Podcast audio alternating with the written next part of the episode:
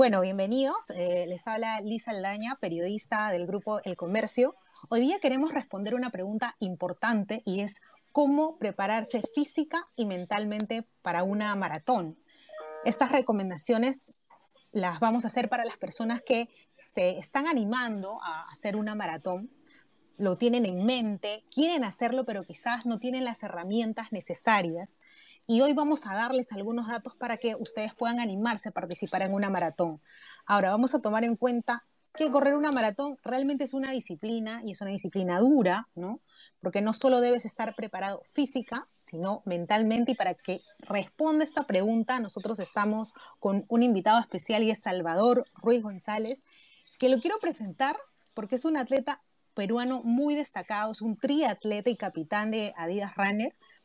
Eh, ha participado en más de 30 campeonatos de triatlón a nivel nacional e internacional, es multifacético además.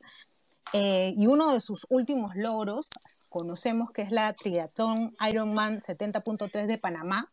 Él ha hecho un tiempo de 4 horas 12 minutos 27 segundos y quedó en tercer lugar en el triatlón Trilima 2020. Bienvenido, Salvador. Muchísimas gracias por estar aquí.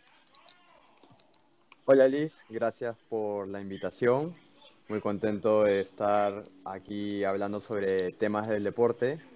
Y este, nada, bienvenida a las preguntas que necesites tratar de, de resolver, porque para eso estamos, para promover el deporte, la vida sana, sobre todo el estilo de vida saludable. Exacto, y más como podemos recordar, hemos estado dos años encerrados en casa y ahora nos, nos, caería bien pues hacer un poquito más de deporte, ponernos un poquito más saludables si quizás antes de la pandemia no lo hemos hecho. Pero cuéntanos con tu experiencia y sabemos que tú eres el capitán de Adidas Runner. ¿Con cuánta anticipación para una persona que no ha participado en una maratón y dice este año lo hago, voy a tener una vida más saludable, con cuánta anticipación debo prepararme para una maratón? Eh, sí, bueno, mi función es ser el head coach de Adidas Runners. Los capitanes tienen otra función, son eh, funciones más, eh, menos técnicas, ¿no? Mi función como head coach es, es la de estructurar el programa de entrenamiento y de preparar las sesiones. Porque un entrenador, digamos, ve más la parte técnica y los capitanes ven un poco más la parte de motivación. Yendo a tu pregunta, em, primero eh, quiero, yo quiero preguntarte a ti si es que tú tienes clara la diferencia entre una carrera eh, de 5K, 10K y lo que es una maratón. Y lo que es una maratón. Te pregunto esto porque muchas veces algunas personas dicen, ya, voy a correr una maratón de 5K. Y no es. Entonces, maratón solamente son 42 kilómetros. Entonces, eh, tu pregunta iba específicamente a la maratón para 42 kilómetros. Claro.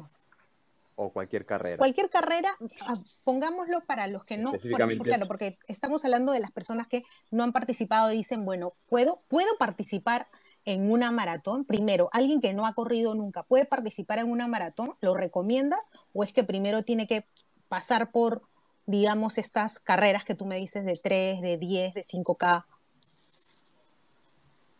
No lo recomiendo. No es saludable que alguien que nunca haya corrido eh, diga, me voy, a me voy a inscribir a la Lima 42K a la distancia maratón, porque no es saludable, necesitas una preparación previa, necesitas muchos kilómetros eh, recorridos bajo tus pies, bajo tus piernas. Y si es que quieres empezar a correr y meterte a una carrera, sí te recomiendo que lo hagas con distancias más cortas. ¿Con cuánta eh, distancia debemos comenzar, por ejemplo? Si es una carrera, puedes empezar con una carrera de 5K. ¿ya? Sin embargo, tienes que tener un periodo de preparación. Por ejemplo, para, para poder correr una 5K, puedes prepararte con cuatro semanas de anticipación, que equivale a un mes, ¿no? Para correr una 5K. Eso de ahí eh, sí es, eh, digamos, algo eh, normal. Pero para correr una maratón por primera vez, yo sí te recomiendo haber pasado por las distancias previas más cortas, de 5K, luego 10K, luego media maratón, y probar dos o tres veces una media maratón antes de dar el gran salto a la maratón completa. Porque una maratón completa, eh, tú vas a requerir un tiempo entre 3 a 4 horas teniendo un buen nivel de entrenamiento. Y si es que, digamos, mantienes pasos lentos o eres principiante o no llevas ritmos rápidos, te puedes demorar 4, 5 o hasta 6 horas en una maratón. Wow. Entonces imagínate correr por 5 o 6 horas. Claro. Al final las, las personas quienes más sufren no son los profesionales o los, o los elite que llegan adelante, porque claro, tú los ves y dices están con cara de sufrimiento, pero ellos solamente corren dos horas, dos horas, dos horas diez, dos horas y media. La persona que corre de tres horas para arriba es la que va a sufrir más. Tres, cuatro, cinco horas ahí corriendo es la que va a sufrir más. Entonces, nos recomiendas ir sumando cinco, diez, media maratón y una maratón completa. Porque, bueno, aclaremos en todo caso, la maratón por lo general solo es para deportistas, ¿o no? No, no, no, no. Lo puede hacer, eh, podemos ir sumando. Hoy, día yo me puedo animar, ir sumando y convertirme en una maratonista. Totalmente. Eh, la maratón es para cualquier persona. Si tú ya tienes un cuerpo que te permite correr, ya eres un deportista, ¿no? Independientemente de si habías sido sedentario o no eras sedentario, si padeces alguna enfermedad o no, independientemente de tu sexo, cualquier persona puede ser deportista y no hay limitaciones. Una consulta, Salvador, permíteme intervenir. El tema de la edad, ¿hay una limitación de edad para comenzar y o para practicar una maratón? No, ni una. Lo que sí se recomienda es un mínimo de edad, ¿no? Lo que sí es recomendable es que los que vayan a correr maratón sean por ya mayores de edad, es lo más recomendable. Y si es que van a ser menores de edad, lo hagan acompañado de sus padres. Por el otro lado, el límite de edad no existe. A nivel mundial hay personas que tienen 90, 95 años que siguen corriendo maratones. En nuestro grupo de Adidas Runners Lima eh, tenemos personas mayores, tenemos personas que pasan los 60, 70 años que recién están aprendiendo a correr e, inclusive ya han corrido 10K, medias maratones. Y es impresionante eh, cómo mientras más adulto eres, mientras más mayor eres, más nivel de concentración y deseo de cumplir tus objetivos tienes. Porque mientras más joven eres, eres más relajado, es como que no, no, no quiero despertarme temprano, no quiero entrenar.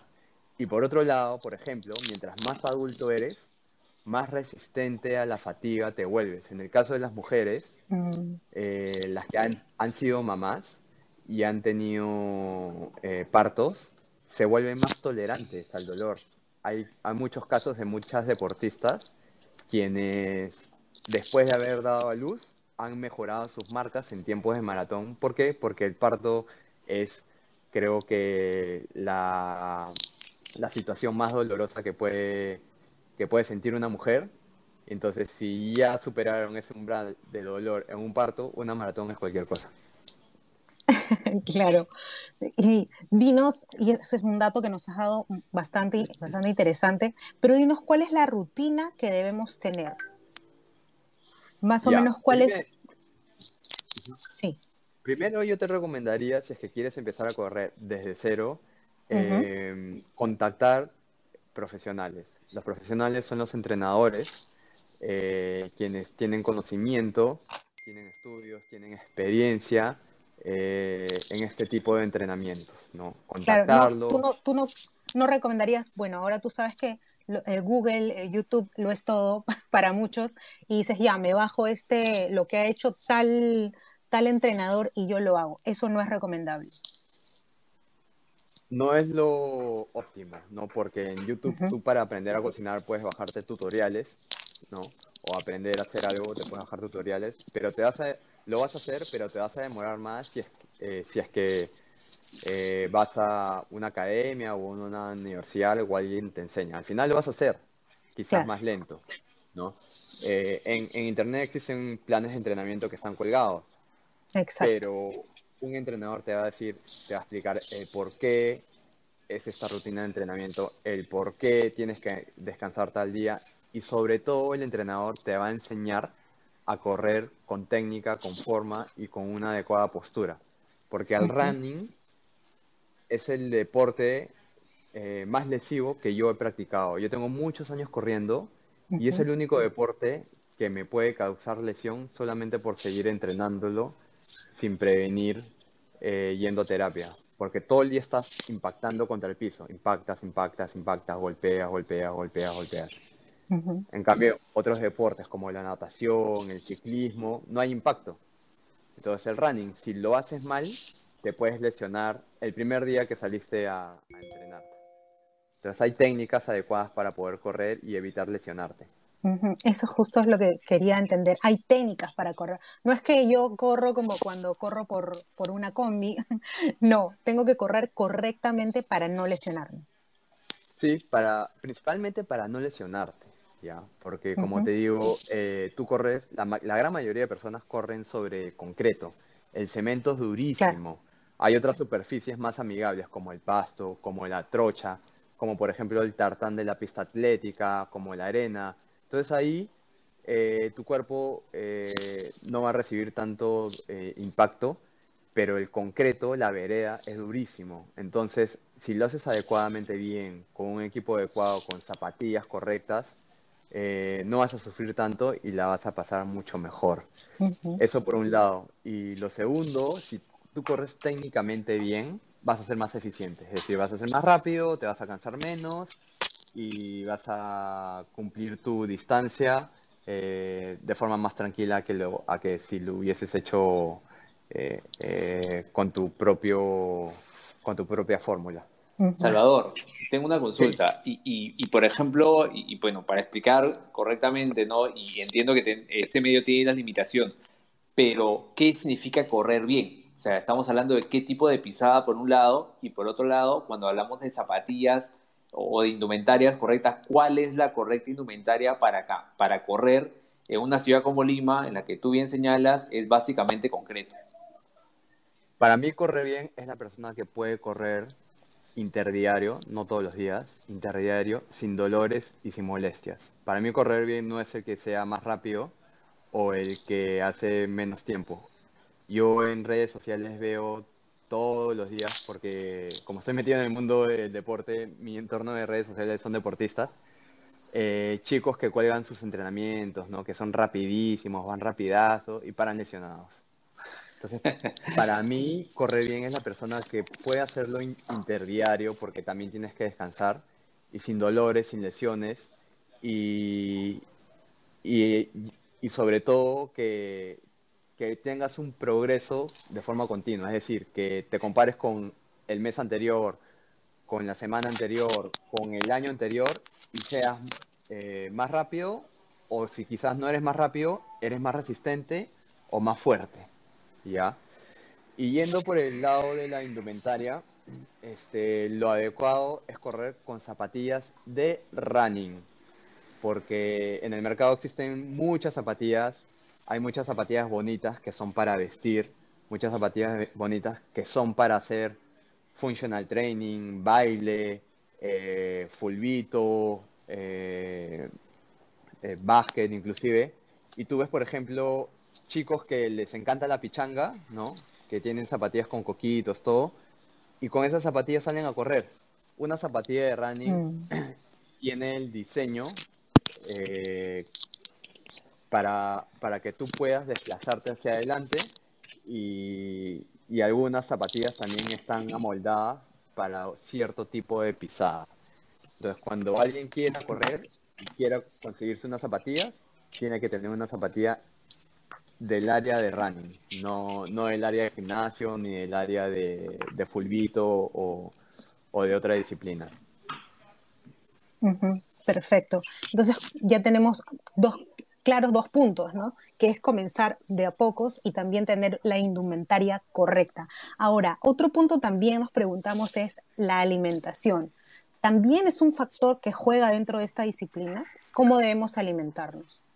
Totalmente. La alimentación para mí es como el 50% de tu performance de cara a una carrera. Si tú entrenas, pero sigues comiendo comida chatarra, sigues eh, tomando gaseosa, hidratándote con, con productos que no te nutren, al final tu cuerpo no va a responder. Entonces, así como el carro necesita la gasolina para avanzar, el cuerpo necesita principalmente los carbohidratos para poder hacer ejercicio. Es decir, el músculo consume el carbohidrato como combustible. Pero tú no siempre tienes que comer carbohidrato. El carbohidrato más conocido que todo el mundo conoce son las pastas, los fideos, puede ser una lasaña o una pizza. Pero también tiene que tener un balance de proteínas y sobre todo este, vitaminas y, minerales que vienen de, de las ensaladas, las frutas y las verduras. Entonces, no, yo como profesional de, la actividad física y de la enseñanza, no limito a las personas a que sigan una dieta estricta de, vegana o vegetariana. no demasiado rígida. No, no, no. Tiene que haber siempre un balance. Para mí los extremos son malos, ¿no? Eh, entonces, eso sí, tiene que haber un balance y sobre todo lo más saludable posible. Si llega el fin, por ejemplo, si llega el fin de semana, si te has cuidado de lunes a viernes y llega el fin de semana y te invitan, no sé, a una parrilla o te invitan a salir para comerte una hamburguesa, una pizza, dale. No, no, no hay que, por qué restringirse. Si voy a comer mi chifa, no hay problema. No hay problema, no hay problema. O sea, si comes chifa todos los días, ahí está el problema. Ahí está el problema. Claro. Pero si tú te cuidas bien de lunes a viernes, tienes una dieta balanceada de lunes a viernes y llega el fin de semana, Perfecto. Yo, por ejemplo, te quiero dar un ejemplo bien claro del tema del peso, que a muchas personas les preocupa, que va de la mano con la nutrición. Eh, yo empecé a hacer triatlón hace 10 años, con 67 kilos. Y hoy por hoy sigo pesando 67 kilos y tengo muchísimo menos porcentaje de grasa, soy mucho más rápido ah. tanto en la natación, en el ciclismo y en el running y me siento en uno de mis mejores estados de forma física, pero peso exactamente igual. Entonces, ¿qué quiere decir? Que mi grasa la convertí en músculo. Entonces, el peso no es el factor más importante, sino tu composición corporal, cuánto músculo tienes y cuánto porcentaje de grasa tienes. Y todo eso ha sido por el deporte y la cocina. Alguien que tiene, un, que tiene sobrepeso, ¿le recomendarías hacerse una carrera de 5 o 10K o mejor que baje de peso primero? Sí, eh, si es una persona que tiene problema de obesidad, primero le recomendaría que vaya a un especialista de nutrición. Yo no soy, yo no soy especialista y no puedo dar información en temas de obesidad. Eh, primero se lo recomendaría eh, que vea eh, si, tiene algún problema de salud, del corazón o, problemas este, quizás cardíacos. Eso primero. Segundo, si esta persona está perfecta y lo único que tiene es problema de peso, que nosotros en, en Adidas Runners tenemos personas que son muy saludables pero tienen problemas de peso, yo les recomendaría que se metan a carreras que no duren más de una hora o de hora y media porque cuando tú corres más de hora y media de forma continua, al final lo que sufren son tus articulaciones como las rodillas o los tobillos, ¿no? Entonces, si puedes correr, hazlo de forma tranquila, pero hasta cierto punto, ¿no? No irte a correr cuatro o cinco horas, que eso al final, eh, primero te puede jugar mal por los dolores y segundo, puede generar una deshidratación extrema, porque como tu cuerpo necesita mayor consumo de, de, calorías, puede ser que te deshidrates más rápido porque como eres, como tienes mayor peso, entonces tú, puedes, puedes poner en riesgo tu salud. Ahora, hay otro factor que queremos conversar contigo, porque una carrera o media, una maratón, tiene una exigencia muy grande físicamente, pero también mentalmente, ¿no es cierto? Esta decisión de que puedo llegar a la meta, de que debo tener la disciplina y la voluntad de llegar, porque podemos decir, ya estoy demasiado cansado, tiro la toalla. ¿Cómo es que te preparas eh, o cómo debe prepararse alguien psicológicamente, mentalmente, para decir, sí, a pesar de estar muy cansado, sí llego? La preparación eh, mental o el mindset se trabaja todos los días, no solamente el día de la carrera. Eh, ¿Por qué? Porque eso se entrena desde que te despiertas y tienes un plan o un programa de entrenamiento. Si tu entrenador te dice que tienes que correr, no sé, 50 minutos y el único momento que puedes hacerlo es en la mañana, entonces desde que pones la alarma y decides despertarte o decides quedarte en la cama, ahí tu mente es la que define si quieres relajarte y quedarte en tu cama o te levantas a mejorar. ¿no? Segundo, lo, lo, trabajas también en la cocina. O tienes una torta de chocolate a un lado o tienes este, un plato de ensalada. Tercero, este, una fiesta, ¿no? Eh, tus amigos te dicen, vamos a la fiesta, vamos a chupar, pero tú sabes que al día siguiente tienes entrenamiento. Entonces tú puedes ser mentalmente fuerte en decir, no, yo me quedo descansando porque mañana voy a entrenar. Entonces, ese tipo de decisiones son las que trabaja uno día a día. Ahora, es muy importante la motivación. Uno tiene que encontrar la motivación para poder llegar a la meta. Y la meta es más difícil de alcanzarla durante todo el proceso y la preparación que el mismo día de la carrera. ¿Por qué? Ah, muy importante. Si tú vienes preparándote, por ejemplo, para un plan de maratón, yo le recomiendo que hagan entre 16 a 20 semanas, ¿no? Que es bastante tiempo, son de 4 a 5 meses para maratón. Ya, para distancias más, cortas es menos tiempo. Entonces, a mitad de camino, eh, llega un momento en que estás eh, saturado, estás cansado y ya no quieres saber nada, dices, ya fue, eh, ya me aburrí. Entonces tienes que buscar una motivación y ahí también entrenas la, parte mental. Y esa motivación es clave que la encuentres entrenando en equipo, con amigos, entrenando con familia, poniéndote objetivos. No sé, si un día dijiste voy a correr 5K en 30 minutos, corre 5K en 29.50 segundos. De ahí, este, no sé, correr por, por tu familia, por tu mamá, por tu hermano, por alguien. Entonces, es súper importante mantenerte motivado. Corre escuchando música, eh, motívate viendo películas de, no sé, de superación, ¿no? Entonces, la, parte mental hay que trabajarla todos los días. Perfecto, Salvador. Muchísimas gracias. Y ahora quiero que nos des solo unos pequeños tips para el mismo día. Ese día en el que estamos nerviosos, en que tenemos toda nuestra indumentaria correcta. ¿Qué debemos pensar, hacer antes, durante y después de la maratón? ¿Cuáles son esos pequeños consejos Ah, que nos puedes dar basados en tu experiencia, claro. Antes, eh, yo diría que tienen que dejar todo entrenado y practicado, ¿no? Practicado la ropa que vas a usar para el día de la carrera, las zapatillas, las medias, no usar nada nuevo. Y lo que me refiero cuando digo preparado es tu estrategia de carrera, cómo hidratarte, qué comer durante la carrera, porque se utilizan geles para correr, y en una carrera larga como una maratón. Y, todo, y tú ya tienes que llegar al día de, la carrera con un plan y sabiendo que tienes un mapa, pero estar dispuesto a cambiar ese plan. ¿Por qué? Porque quizás a mitad de camino te viene un calambre o te sale una ampolla, entonces tienes que saber adaptarte. Y no, y no llegar el día de la carrera recién preguntándole al coach qué hago aquí, qué hago allá. Tienes que preguntar todas tus dudas y resolver tus dudas previamente. El día de la carrera lo único que tienes que, concentrarte es en ir hacia adelante. ¿ya? Durante, eh, yo recomiendo siempre partir suave e ir de menos a más. Como no hemos gastado ni un gramo de energía porque estamos tranquilos, todavía no hemos corrido ni un kilómetro, la gente sale rapidísimo. Se emocionan y, y solamente ha pasado el primer kilómetro y en el segundo kilómetro ya están quemados y están reventados y te queda todavía la vida por correr. ¿no? Entonces, hacerlo de forma tranquila y de forma progresiva.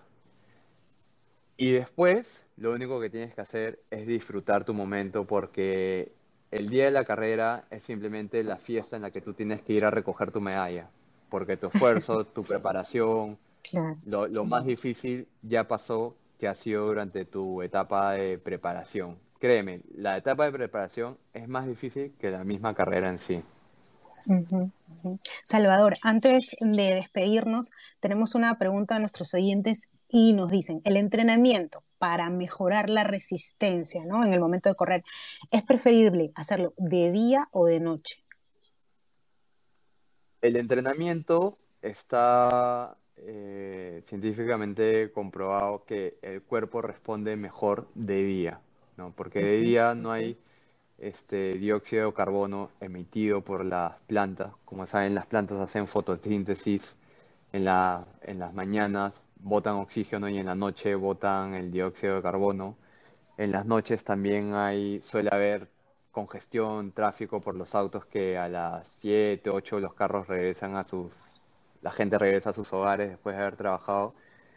Y si tú eh, has tenido un día de trabajo sin haber hecho ejercicio, aún así estás cansado y fatigado. Pero en un día no entrenar en la mañana y entrenar en la noche, después de tu rutina de trabajo, laboral y familiar, vas a estar cansado.